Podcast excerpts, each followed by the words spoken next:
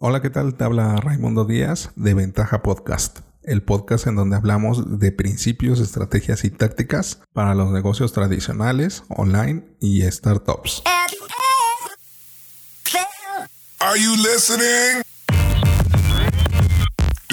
El día de hoy vamos a hablar del triángulo de valor. Si tienes alguna duda o comentario, entra a ventaja.com.mx diagonal contacto y házmelo llegar por medio del formulario.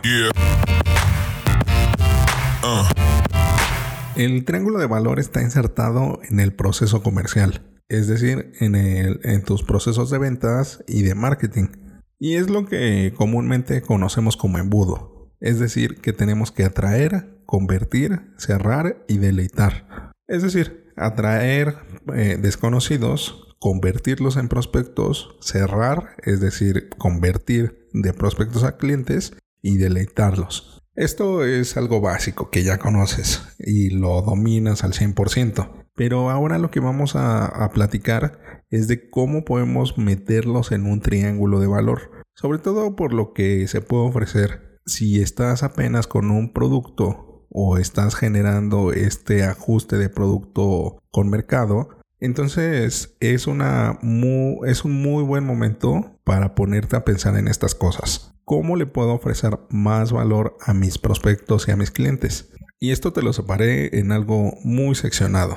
Ahorita vamos a ver el triángulo, pero necesitamos manejar estos conceptos antes. Primero, algo que sea gratis. Puede ser algo accesible, algo que no te requiera mucho consumo, una prueba, una muestra o algo digital que, bueno, si te cuesta porque le dedicas tiempo y a lo mejor algo de presupuesto pero debido a que lo vas a usar muchas veces, pues su costo se reduce a casi cero.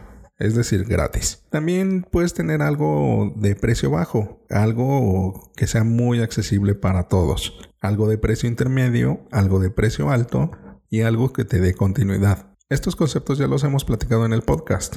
Te puedo referenciar o te invito a que escuches estos episodios de, cómo poner precios, de cómo generar una oferta de valor, cómo manejar distintos tipos de ofertas. Aquí lo que vamos a hacer es conceptualizarlo en un triángulo que debe de estar equilibrado. Así que vamos a trabajar con estos conceptos. Necesitamos atraer, convertir, cerrar y deleitar. Tenemos productos o servicios que sean gratis, de precio bajo, precio intermedio, precio alto y continuidad. Ahora sí, ¿Cómo podemos establecer un triángulo de valor y de qué nos sirve esto? ¿De qué nos sirve un triángulo de valor? Podemos establecer cada uno de nuestros productos o servicios en un orden lógico en el cual queremos que nuestros prospectos y nuestros clientes se dirijan. Y esto es parte de la estrategia de la planificación. Muchas veces esto no sucede así.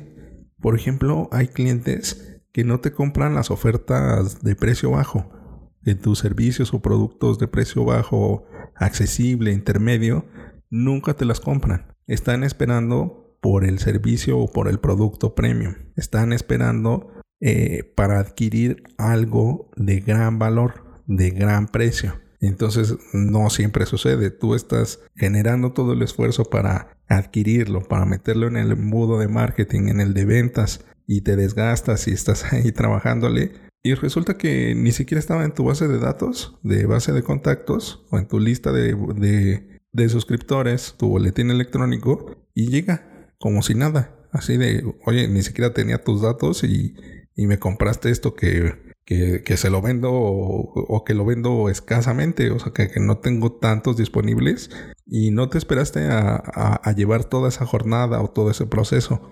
Es muy curioso esto, pero necesitamos establecer estos puntos de cómo sería el ideal. Esto es lo importante de crear sistemas, que tenemos un marco de referencia, tenemos un marco de trabajo con el cual podemos ir optimizándolo y en cada una de estas fases mejorar, reducir, aumentar cosas. Este triángulo se forma, como lo dice el nombre, de tres lados, el tiempo, el precio y el valor. Y el orden, como te dije anteriormente, es justo el orden que debe de llevar, o que usualmente o idealmente es el que queremos que lleve. Que accedan por algo gratis, es decir, que entren a nuestra lista de suscriptores, a nuestra comunidad, que nos hayan dado like, que nos sigan, es decir, que formen parte de nuestra comunidad, no necesariamente que sea ya un cliente. Luego, lo ideal es que adquieran un producto de precio bajo o un servicio de precio bajo, algo muy asequible, algo que sea sin pensar, que digan esto, mm, esto es una ganga, esto lo puedo adquirir y puedo probar y puedo ver más o menos cómo está el producto o el servicio que, que posteriormente puedo adquirir. Y luego el producto central o el producto intermedio, que es el precio intermedio.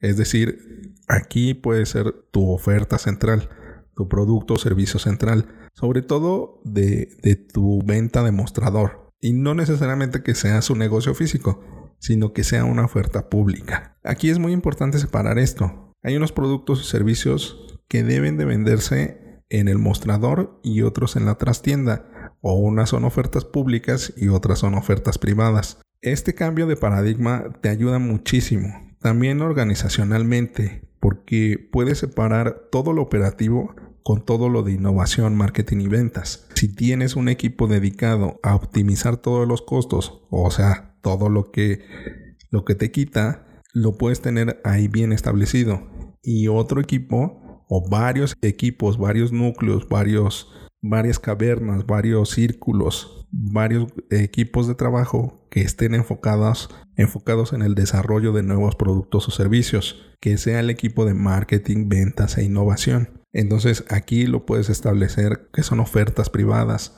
o, o que son ofertas de trastienda.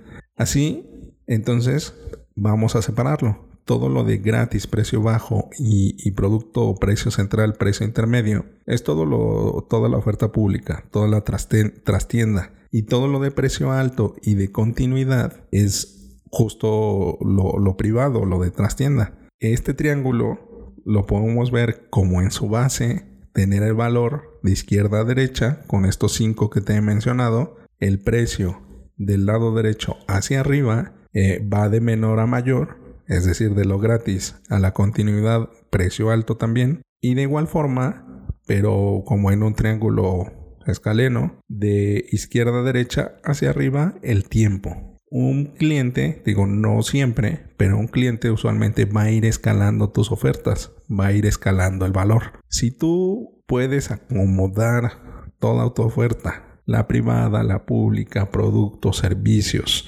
ascendente, descendente, cruzada, de tope, autoliquidante, o sea, todas las ofertas que tú ofreces en un marco de trabajo de triángulo de valor, puedes tener un ejemplo, puedes tener una visualización más clara de cómo ir acompañando a cada uno de tus clientes en su jornada, en su jornada de cliente. Este triángulo de valor te da mucho panorama para ver cómo es que se están moviendo. Las herramientas de analítica también te dan bastantes puntos clave a observar. Ahora ya tiene más sofisticación, ya no hay que hacerle tanto manejo de datos y puedes ver por dónde entran, por dónde se van, por dónde anduvieron, si ya es recurrente, si es nuevo, cada cuándo se conecta, cuáles son los conjuntos de estos clientes, de estos prospectos, de estas visitas. Entonces, el triángulo de valor lo que nos ofrece muy claramente es tener un panorama completo de cómo queremos generar esta jornada del cliente, cómo podemos ir escalando la oferta y aumentando el valor y aumentando el valor de vida del cliente. ¿Cuántas veces ha comprado con nosotros? ¿Cuánto tiempo ha estado con nosotros? ¿Cuánto le hemos vendido? ¿Por qué producto o servicio gratis accesible o de precio bajo ha llegado? O sea, sé cuál es nuestro mejor canal de adquisición. También cuáles son nuestros mejores, mejores canales de retención. A lo mejor compró un producto o servicio después de su primera compra, o un tercero o un cuarto, pero si no siguieran comprando, puede ser que haya un problema con ese producto o servicio. A lo mejor hay que hacer unos ajustes. A lo mejor no lo consumieron bien. Y recuerda que tenemos que tener mucho enfoque en el consumo, en que la gente use lo que le estamos vendiendo. Ese es uno de los grandes problemas, que los negocios, que los emprendedores no les enseñamos a nuestros clientes a consumir, no les enseñamos cómo deben de usar nuestros productos o servicios. Si tú te enfocas en el consumo, puedes generar mayor retención y mayor cantidad de recomendaciones. Entonces este triángulo de valor nos va a dar este panorama. Pero ahora, ¿qué hacemos con estos datos? Pues ajustamos. Vemos cuál es la mejor jornada de cliente con nuestra oferta. ¿Cómo podemos ir ofreciendo cada uno de nuestros productos o servicios en secuencia? Cuál es el primero, cuál es el segundo, cuál es el tercero, cuál es el último y en qué momento necesitamos una interacción. Ya que hayan comprado mi producto principal o mi servicio principal, ¿cuánto tiempo debo de dejar pasar para hacerle una oferta nueva? Ahí deberé de meter una oferta autoliquidante, necesitaré meter una oferta de tope, tendré que darle otro tratamiento a la comunicación,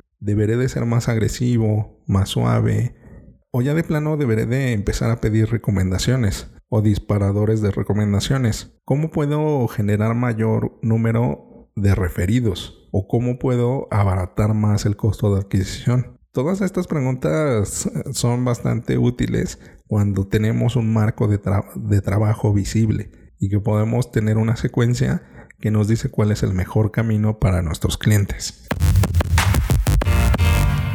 En el próximo episodio hablaremos de una táctica nueva, que es la de recursos locales. Bueno, ventajosos, esto es todo por hoy. Recuerda dejar tu comentario en tu plataforma favorita. Al darle like en iVoox, YouTube y dar 5 estrellas en iTunes, ayudas a otros a encontrar el podcast. Y recuerda, rífate como los grandes.